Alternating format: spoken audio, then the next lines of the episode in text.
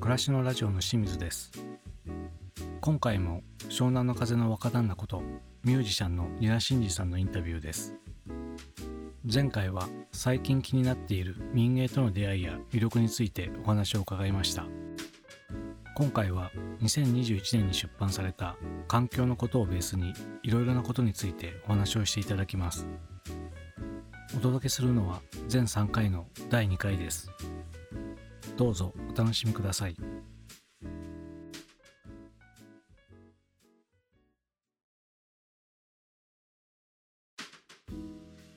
今民芸の話とか聞いてきましたけども2021年にはい。皆さんこの「循環」っていう冊子を作ってらっしゃいますけども、作りました、はい、この循環っていう考え方ってうん、いつ頃こう自分の中に出てきたんですか、最近なんですけどねこううん循環を意識し始めたっていうのが、で、まあ、環境問題うんに対して興味を持ち始めたっていうのうん。がちょうど2020年ぐらおいなんですよ。ーはい。でそれまでもちろん知ってたし興味も持ってたんですけど、2011年もうちょっと前からなんですけど、被災地支援活動っていうのをずっとやっていく中で、現場入ると大体天才なんですよね、うんこう受け入れてくれる人たちって結構農家さん多くて。うん。で農家さんたちの話聞いてるとこれ結構環境破壊から生まれてくる天才だっていう話ばっか聞いていく中で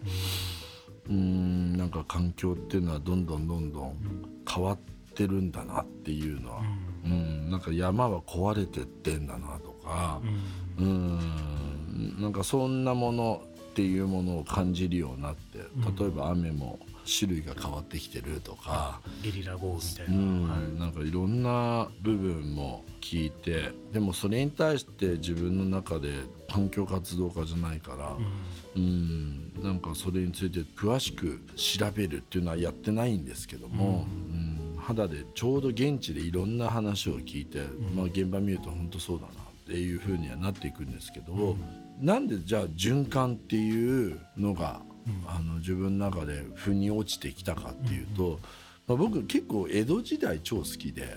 あの歴史好きなので、江戸時代の長屋文化がめちゃくちゃ好きなんですよ。うんこの間も話したんですけど、あの落語の話もなりましたし、うん。自分の若旦那って名前も結構ええ。そういう趣旨もありますし。で出てくる若旦那っていう、はい、なので長屋での出来事とか長屋での生活スタイルっていうのがまさに循環型社会うん。っていうのを言われていて江戸時代っていうのはすげえなっていうのはもうずっと思ってたことなんですね。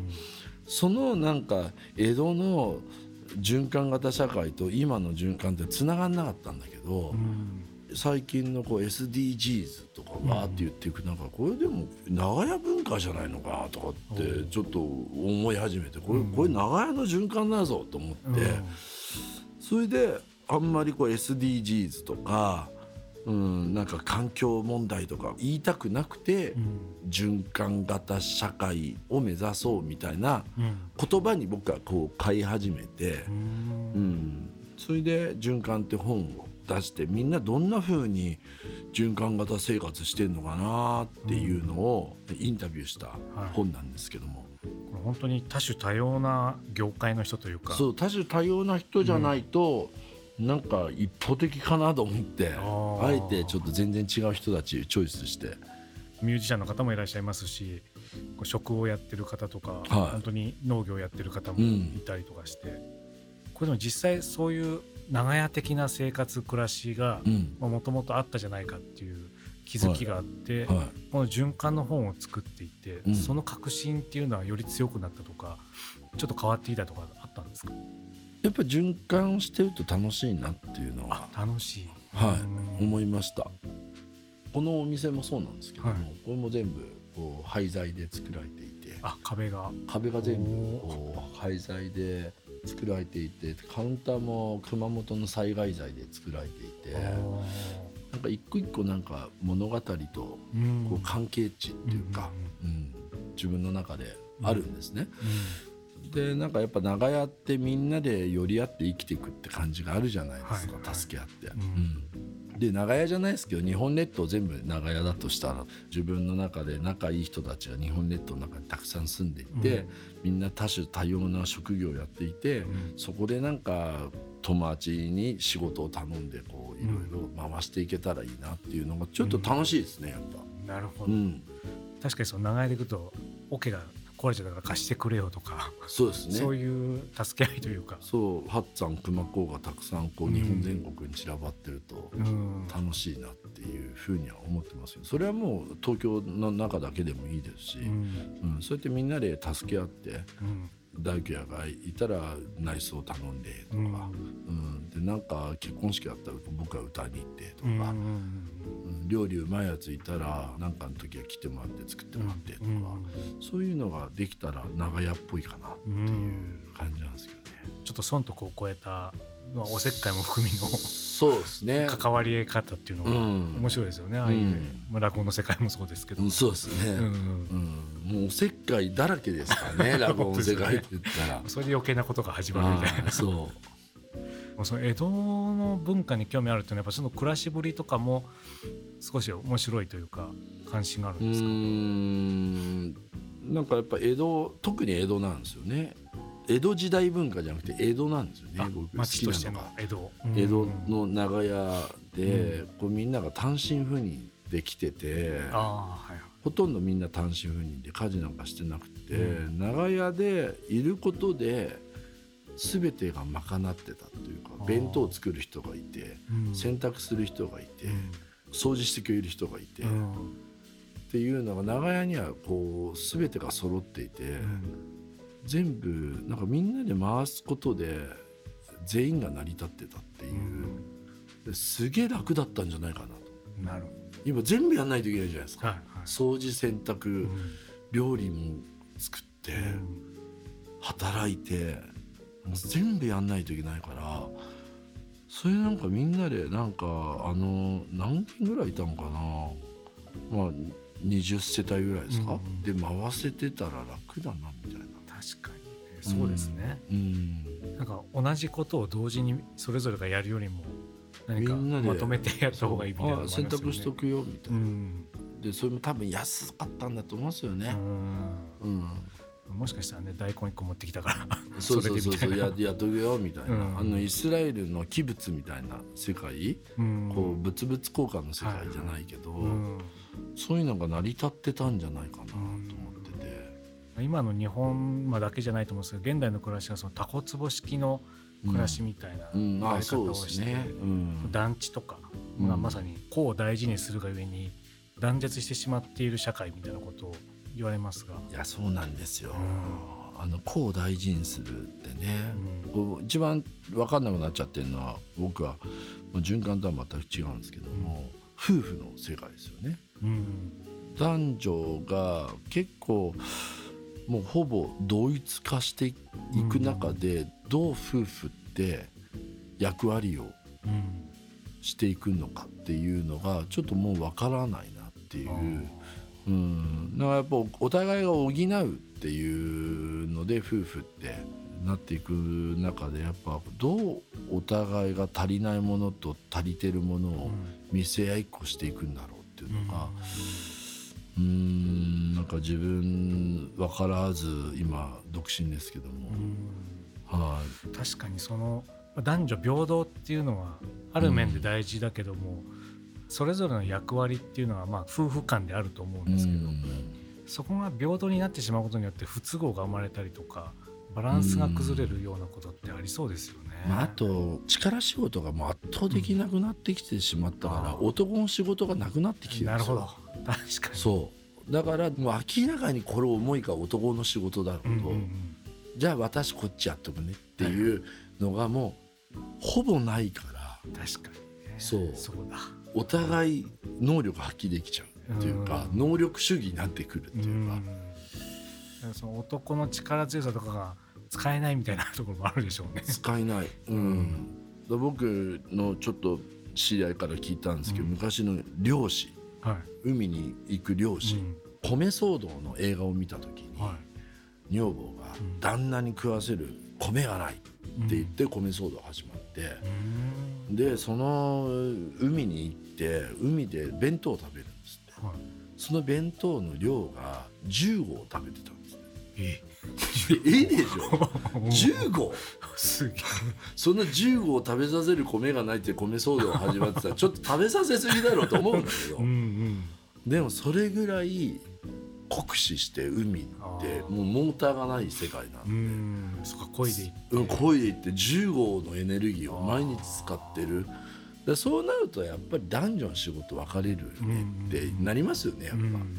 女房は内職するっていう、男も外でもう10合食べて、うんもう馬車馬のよ馬車馬のように体を酷使する、すっごい分かりやすいなと思うんですけど、うん。やっぱもう今むマジでないっていうので、そうだから人間社会の中で長屋で言えば自分がこれできるよ。俺はこれ不得意だよ、うん。これ結構見せ合っていかないと。うんうん、なんか全てパーフェクトにってうーんやっぱ難しいなと。うんうん確かにそのプライバシーの問題もあって今何でも隠さなきゃいけないというかむしろね。うん、だから弱みも見せれなければ強みも一方で見せれないからそうですね。お互いが誰かよく分かんないみたいなのありますよね。いやそうなんですよう。んうん長いなんかもうね薄い髪で何にでも聞こえちゃう。ね大丈夫だないっつってね。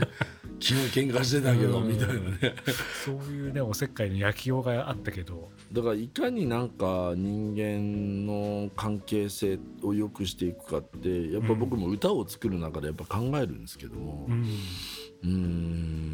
今の世の中と、まあ、圧倒的に違うから,、うん、自分はできないものをしっかり見せていくっていううん、ことをすることによってみんなが助けてくれるっていうか、うん。この人これ苦手だからって、うん。うんできないことをしっかり恐れずに出すってすごい大事なことだなと思うし、うん、協力していくのが必要になってくるかなと思うので、うんちょっと循環から外れてしまいましたけどもでもやっぱ共同作業こそがうん循環作業でもあって、うん。だから「ありがとう」が生まれたり、なるほど。うん、そういう「昨日やってくれたから俺これやってあげるね」って、うん。これも一個の感謝とかの循環でもあるし、そうですね。協力し合うことがうん。全てうん。かな。民芸でも協力しろっていうのは書いてあったんでああ。協力してものを作りなさい。って一人で作るな、うんうんうん。でもそこ通じますよね。さっきの民間の話もいろんな人が関わってやるからこそそういったものができるし、まあ、暮らしもそうやって関わってみんなで回すっていう意味での循環があるから。みんなで暮らしなさい。うん、ねいいですね。みんなで暮らしなさいみんなで暮らしなさいって言われて「はい」っていう、うん、自分の主張なんて置いとけというそれがまた創作っていう広い意味でもうん。一人ではできないよみたいなことでもあったりとか。ね。まあ一人でやると作家性のものになうん。って大衆性を失っていくってことなんでしょうね。生活に根付かない。だから生活を豊かにするんだったらやっぱ一人でうん。じゃなくみんなでああでもないこうでもない言って自分っていうものをちょっとずつ自分っていう角を削れっていうんですよね民芸は。自分の角を削っていく作業だう。ーうん。んだから生活の中で自分の角を削ることでなんか温かさとか、そういうものが出んじゃないかな。愛っていうものが出てきたりとか、うん慣用句で角が立つって言いますけどそうですね。それじゃダメだっていうことですようん。ね。生活に民芸っていう思想を入れるとしたらですよ、うんうん。これは、うん。まあ、循環と民芸はかなり近い思想だと僕は思ってるんで、うん。気持ちの交換庫とか、うん。うん、そういうのもそうですし。だからなんか循環イコール地球に帰るものが循環っていうそういうものではないと僕は思ってますね最近は。うん人間の中の話というか。人間だけでもなく、うん。例えば隣に犬いますけども、うん。犬と人間もなんか気持ちをすごい交換できてるようなしますし僕は犬とこう循環的な接し方できてるかなとは思ったり。今どのぐらい飼ってらっしゃるんですか？いやまだ1年半なんですけどね。あだこそっとあの犬のうんちは木の下に埋めてますけど僕。これも循環型。持って帰れって、ね、言わこれれたりしますをそう持って帰ってトイレ流せって言われてるけど、うん、結構いいもの食べさせてるから絶対にあの成長なるのになと思って森の中にそっとこう埋めに行ってるんですよね。でもそれこそ長屋の話じゃないですけどその人糞とかも全部、人糞とかね。肥料として売ってたって話ですもんね。そうしかも長男だけの権利だったってそう次男とか三男には人糞を扱う権利なかった。それほど人糞とかうん。声だめっていうのには価値があっうんたっていう、そういう意味で使い切るというか無駄をしないっていう意味でもうん。こう必要のあるところにちゃんと渡っていく関係性を作る渡っていきたいですよね。うん、そうですよね、うん必要のあるものを見えやすくしたいなとは思いますけどね。いやーそれ大事ですよね、うん。それを横文字じゃなくて循環っていう言葉にするとすごいイメージが湧きますよね。まあ確かにそうですね。うん。で東洋思想って意外に近いんじゃないですかね。こう全てが循環うん輪廻輪廻転生、はい。まあ輪廻って考え方も循環だし、なんか東洋的な思考だと思いますよね。なんか仏教とか調べたり、東洋医学調べても結構似てるなと思いますけどね。なんか縁っていう考え方もありますもんね。あそうですね。うん。そういうのがなんか全部切られてしまってるような現代社会のイメージもありますし結構切ってみるのが西洋的思考だったりうんしますから、なんか、うん、日本で言えばこうもろ円で、うん。こうね櫓の周りを踊るのも円だったりしてああ確かに確かに。そう音楽も音楽だけじゃなくて祭りの中の一つの役割で、うん。ね、ピーヒャラやってる人と、うん。踊ってる人と、うん。でこういろいろみんな出店の人とぐっちゃぐちゃにいるのが一つの宴だったりするうん。からなんかちょっと今のコンサート式ってどうなのかなって最近思うんですよね。もうちょっとこう円みたいな、まあ、いわば循環してるっていうか、うん。共作してるようなものがいいなって思いますけどフェスが結構近いかもしれないですね。ご飯食べて音楽やってなんかハンモックとか揺られたりしててとか。自由ですもんね。自由な感じがちょっと日本っぽいなと思いますけど確かにコンサートだと対面してるというか対面してる。感じうんですよね、そう。うん。うん。そこの境界線が曖昧になっていけばいくほど。曖昧にしたいですね。ああ面白いですよね、でもそういうの、んちょっと日本っぽさって多分曖昧にすることうん。なような、あこの間亡くなられた大江健三郎さんのあ。ノーベル賞授賞式のあの講演の題目が「曖昧な日本の私」っていう。あの でーそんなこと言ってました。曖昧がすごいダメみたいなこと言ってるじゃないですか、うんイエスとノーを言えない日本人、うんいやそこがいいんじゃないかと。うんね、すごい思うんですけどね、なんだイエスとノーだけじゃないのがうん、あの奥深さなんだよっていうのをなんでなくすんだって思うんですよ、ね。なんか白黒だけの世界じゃ味気ないよって思ったりしまいやすよね。本当そうなんですよね、うんこの後この先の社会というかはい未来というか、ってこともちょっと聞いていきたいと思います、ありがとうございあます。りがとうございました。